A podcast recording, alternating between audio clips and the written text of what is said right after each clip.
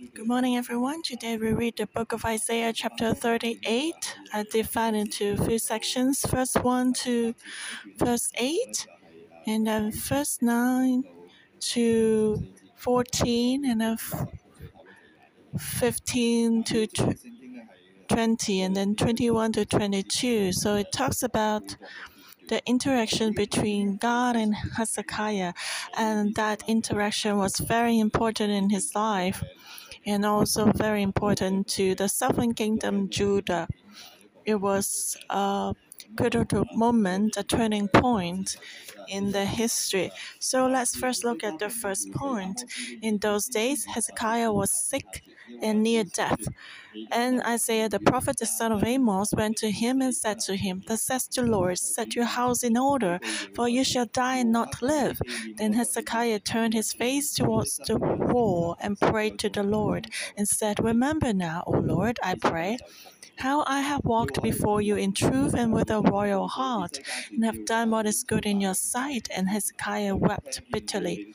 And the word of the Lord came to Isaiah, saying, Go and tell Hezekiah, Thus says the Lord, the God of David your father, I have heard your prayer, I have seen your tears. Surely I will add to your days fifteen years. I will deliver you and this city from the hand of the king of Assyria, and I will defend this city. And this is the sign to you from the Lord, that the Lord will do this thing which he has spoken. Behold, I will bring a shadow on the sundial, which has gone down with the sun on the sundial like has ten degrees backward. So the sun returned ten degrees on the dial by which it had gone down. So in those days, what was that time that uh, actually God before um, the miracle that we read yesterday, before God sent angel to kill 18,000, uh, 185,000 people. Why? Because God said, I will deliver you this city, and this city from the hand of the king of Assyria, and I will defend this city. So that means that was still the future. Hezekiah was still facing pressure from all sides, and the threat of Isaiah had not subsided. And uh, actually, chapter 37, uh, Isaiah experienced an angel killing 185,000, and uh, from then on, the Assyrian army had not come to Jerusalem anymore. So that uh, we know chapter 8, 38 was insurrection. And it was before um, the destruction of the Assyrian army. And uh, at that time, Isaiah told him, Set your house in order, for you shall die and not live. So, if we look back to uh, uh, Hezekiah's whole life, if his life would end at this point, then his life was actually blameless, without spot. He could end his life in a very high point. But at this time, God chose to take him away. It was good for him. He was doing everything right in the eyes of the Lord. But Hezekiah didn't want to die yet. So he turned his face toward the wall and prayed to the Lord. And you know that he was really sick right now. He was on his sick bed, couldn't even get down from his bed. So he didn't go to the house of the Lord to pray. He didn't go to look for the priest. Hezekiah said, Remember me, O Lord, I pray, how I have walked before you in truth and with a loyal heart and have done what is good in your sight. And Hezekiah wept bitterly. So, uh, as parents, we can understand this. If your children are very well behaved and they come to you and they said, I have finished studying, I have uh, even washed the dishes for you, I have some little time left. I have not been to this land. And then he stopped. So, as parent, what would you do? You may feel kind of restless in your heart. Oh, such a good boy. And he has not like thrown a temper and asked to go to Disneyland. He just has some tears in his eyes and he walked away. So what would you do? And Hezekiah was the same. He was doing everything right and walking before God in truth, and he was loyal. He led the Israelites to return to God, he move all the idols. And when he wept bitterly before God, how could God reject the prayer of a righteous man? God actually knew if he would take him away at this time, it would be a blessing to him. But when Hezekiah wept before God like this, and shared with God his heart what he has done, so there was nothing God could due to reject him. If we look at uh, the Chronicles and the Kings, the Book of Kings, uh, we can see a more detailed recording. Actually, Hezekiah left the palace, and then in the court, God's word came to Isaiah. So the picture was after Isaiah told Hezekiah that he would die, and then Hezekiah turned towards the wall, and then Isaiah left. And then when he was still in the court of the palace, Hezekiah was crying, but then at that moment God told Isaiah to turn back to speak to Hezekiah. And God said, I have heard your prayer, I have seen your tears. Surely I will add to your days fifteen years. I will deliver you and this city from the hand of the king of Assyria, and I will defend this city. So that was not, uh, this prayer was not too long ago. So when we love God and do what is right in the eyes of God, and if we keep the word of God, then prayer is very powerful. God's response can be so fast. So you can see the grace of God. And God said, I'll give you 15 more years of life, and He will protect Jerusalem from the king of Assyria.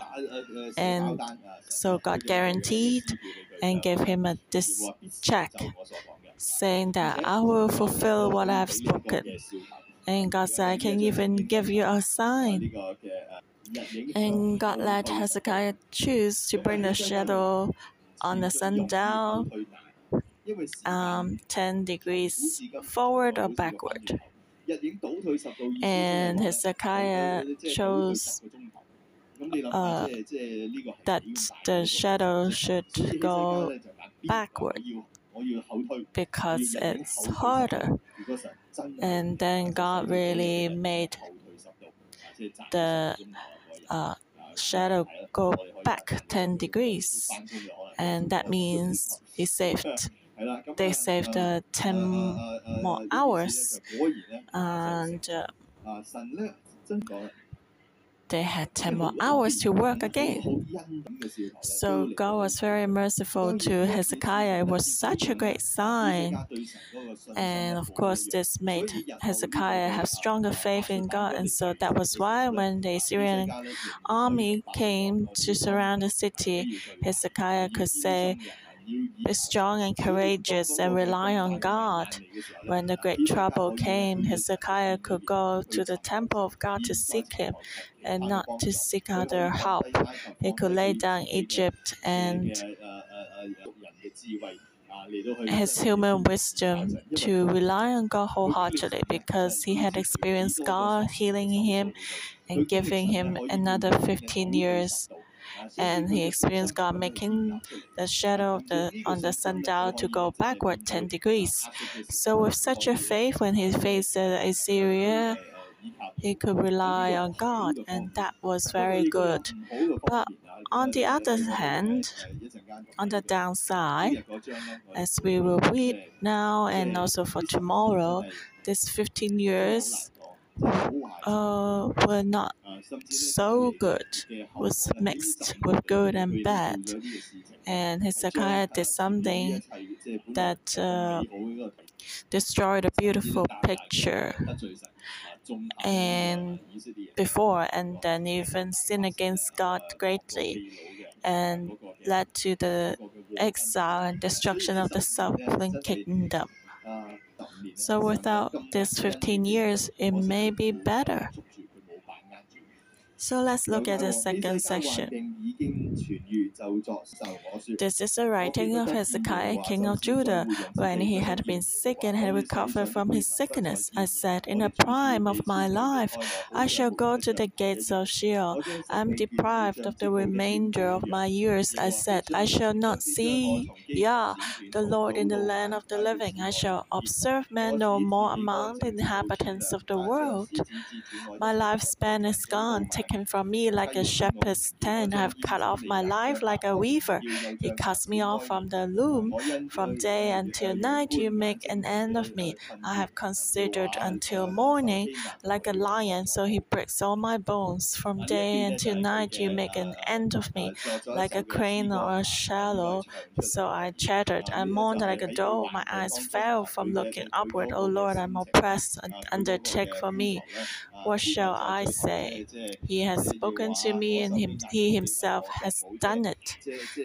I shall walk carefully all my years in the bitterness of my soul. O Lord, by these things men live, and these things is the life of my spirit. So you will restore me and make me live. Indeed, it was for my own peace that I had great bitterness.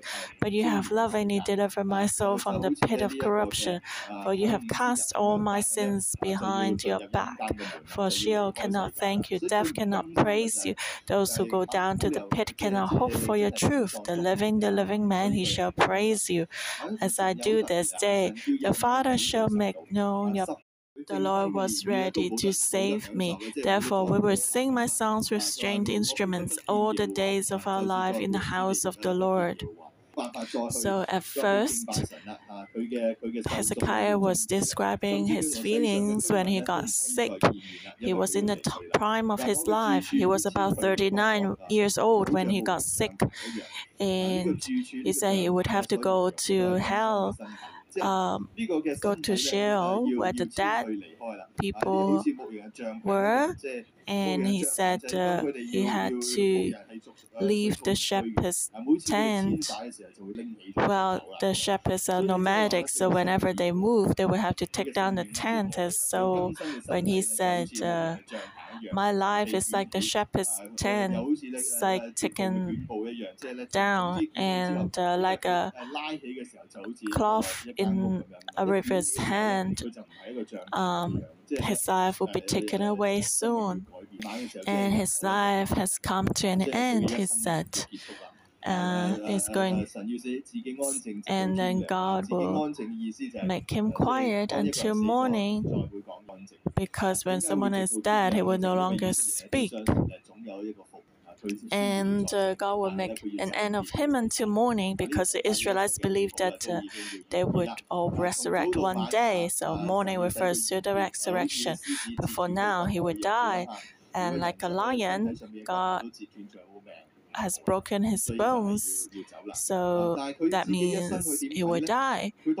And his heart, his feelings was like uh, a dove mourning, a swallow, a crane crying. If you have heard the voice of a dove, you can hear it's very sad. It's like someone mourning. So he used these three types of birds to describe his feelings. He didn't want to die yet. He couldn't accept it that he would die in middle age.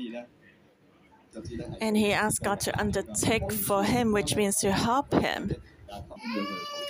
And in the second part of his song, he was giving thanks to God because God has listened to his prayer and save him and give him more years. And then Hezekiah also made up his mind. He was determined uh, to do something to promise that uh, he would humble himself to walk before God because he's been through this uh, hardship and God has healed him. So he said, I will humbly follow you and walk before you. That was his decision. And I believe that God was pleased with him. And Hezekiah knew that this illness would turn into a blessing into his life so that his life can be purified. So it was for his own peace. His relationship with God became closer. But then, even though the sickness had built up his life, he was more aware of his sin, he was closer to God. But he said, still, death cannot praise God, so it was not good that he would die. So, God, I want to glorify you. If you heal me, then the whole world can see that this suffering will turn into great blessing, that everyone can see your glory. And I can testify bef- before everyone, because only the living can praise you. So when you save me, I want to testify for you. I want to serve you. I want everyone to see your glory. And if you can save me, he said, uh, the father shall make known your truth to the children. So Hezekiah, he meant that not only I will worship you and testify for you, but I will also teach my children to know your faithfulness. And that was his determination. But sadly, after giving him another 15 years, you know, his son was Manasseh, the most wicked king, the most rebellious king in the king in the southern kingdom history. So unfortunately, even though he said he would teach his children to know the truth, in the end his son did not know God. And as we will read tomorrow, after he got healed, he forgot about all his promises to God. So it's interesting for human beings. Today, as I read the song of uh, Hezekiah, I felt I feel strongly. I have been through death also. I was sentenced to death in prison. I also prayed to God and I cried, and God was faithful to save him. I also pray that uh, if you save me, I will serve you all the days of my life. I will lay down the world. I will follow you, just like Hezekiah. When men face death, we will be like this.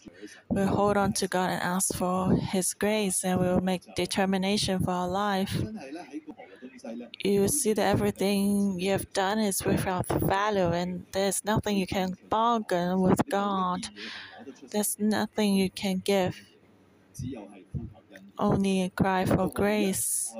It's interesting. Human would say that if you save me, I will do this for, and this for you. But does that mean that God will lose something if we don't do that? No, it's just grace. Because at that moment, God sees how we weep and uh, cry for help. God gives us mercy. So it's grace. It's not because we can do something in return for Him. But the question is do we still remember the grace after experiencing it? And let's read uh, verse 21 and 22. We understand that more.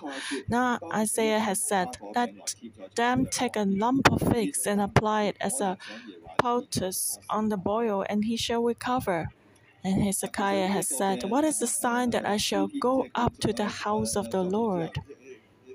So, first 21 22 was back to the time uh, after, uh, before he made this song, and uh, Isaiah was telling him how to be healed.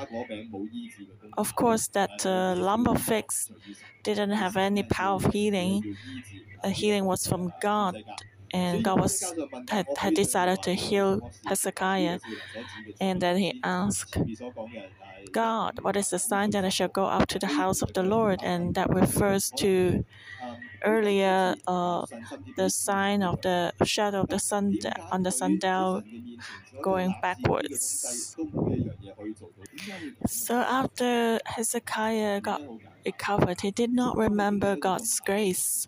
After rem- uh, experiencing such a great miracle, even the um, the shadow of the sundial go backward. Actually, many would come to flatter him, just as I share testimony with others how God saved me from death. People would say, Oh, your testimony is so powerful. And actually, that's very dangerous. If I feel that, wow, yeah, I'm really good, I'm really something. No, it's not us, it's God.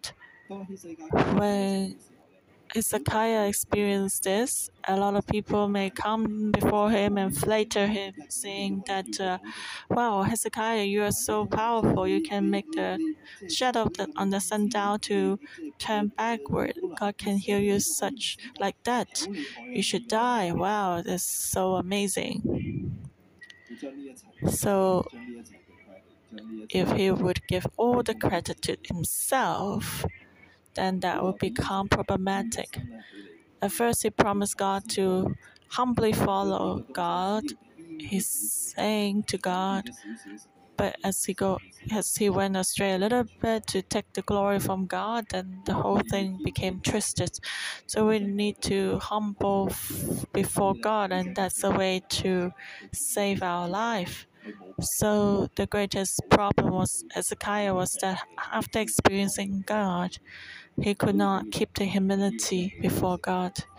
And so that was the turning point in his life. He slid down from a peak, and the next 15 years became like those bad years in his life where he went astray from God.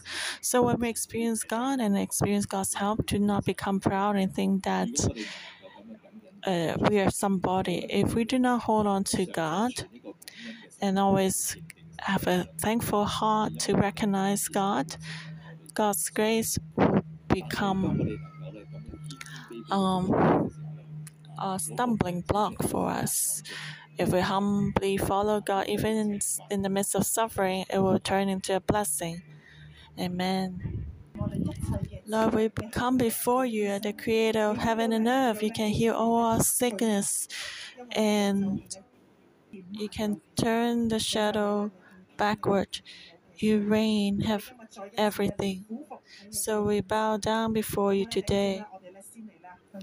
Lord, we want to return to you wholeheartedly, want to humbly come before you and let us reflect. Have we done made any promise to God, but after God listened to our prayer?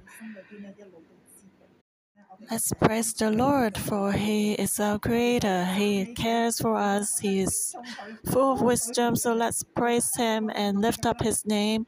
He's the one who can fulfill everything possible for us. So let's praise the Lord together. Lord, we come humbly before you and look up to your power. We praise you because you're the good God. You're with us, Lord. Thank you. And today in Isaiah chapter 38, in the experience of Hezekiah, we can see once again when someone, whatever he did, whatever his heart was like, when he humbled himself with a repentant heart, and he could rend his heart before God, and God said he would hear his prayer. God would hear and see your tears and accomplish everything for you. God would intervene and give us mercy and grace. His love will come to us. So, we have all experienced this salvation, this salvation from God. So, let's quiet down ourselves. Let's meditate how God has saved you. Maybe we were in a very difficult financial situation, and almost got bankrupt, but God intervened and saved you. Or maybe just like me, your marriage was uh, in a very go- very difficult place. Gone through divorce or you had very difficult relationships with your family and God saved you and help you reconcile with your family. Maybe as we reflect how God saved us, we were very hopeless before, but we have peace and salvation now. So may we give thanks to God and let's reflect how God has saved us and lift us up. Let's give thanks to God and humble ourselves before God to know that everything we have is from God. Lord, we say that everything we have is from you, and if we have gone astray, Lord, please show us, help us to return to you and give you all the glory. You're a good God. So we're willing to come before you again to confess that we are only created by you. Our life is yours. So we come before you, we humble ourselves and confess we are so low, so insignificant, how undeserving we are. So may you help us. And now let's try to reflect and recall when God has answered. Uh, have we ever made promise to God saying that uh, we'll do something if God answer our prayers? Is there anything you have not, any promise you have not fulfilled yet? May the Holy Spirit remind us now. And let's pray for our hearts right now. Hezekiah had a humble heart, and so God listened to him. He rented his heart. And even though he did not end up well, but we still need to learn from him a humble heart, a repentant heart to rent our hearts. So let's pray for our hearts. So let's praise the Lord again and give him glory. Isaiah 38 Verse 20 The Lord was ready to save me, therefore we will sing my songs with stringed instruments all the days of our life in the house of the Lord. It's special because the Lord was willing to save me, and so we, everyone, will sing my songs with stringed instruments. So our life is like a song, and we sing the, about the goodness and the beauty and the grace of God in our life. Or do we sing about our own pride and self? Actually, if we sing differently, the outcome will be different. For Sheol cannot thank you, death cannot praise you. Those who go down to the pit cannot hope for your truth. The living, the living man, he shall praise you, as I do this day. The Father shall make known your, your truth to the children. So our life should testify about God's goodness, to sing about His goodness, to praise Him. So let's pray. Ask the Holy Spirit in Jesus' name to put the humility in our hearts. Lord, help our song um, to have you as our center. You are the main character in our song. So help us not to take away your glory, but to give glory to you because you are the one who give glory and mercy, uh, who give grace and mercy. You take care of us. Men are nothing. We are just like dust or a fading flower, but you give us glory and honor and beauty. You, you are mindful of us and you even come to this earth for us and give us eternal salvation. So we want to praise you and sing to you because you're the one who gives us grace. And may our life become like a hymn, a song to be presented before you and be may you be pleased with us. Thank you for listening to our prayer in Jesus' name. And now our morning devotion will end here. May the Lord bless you all. Amen.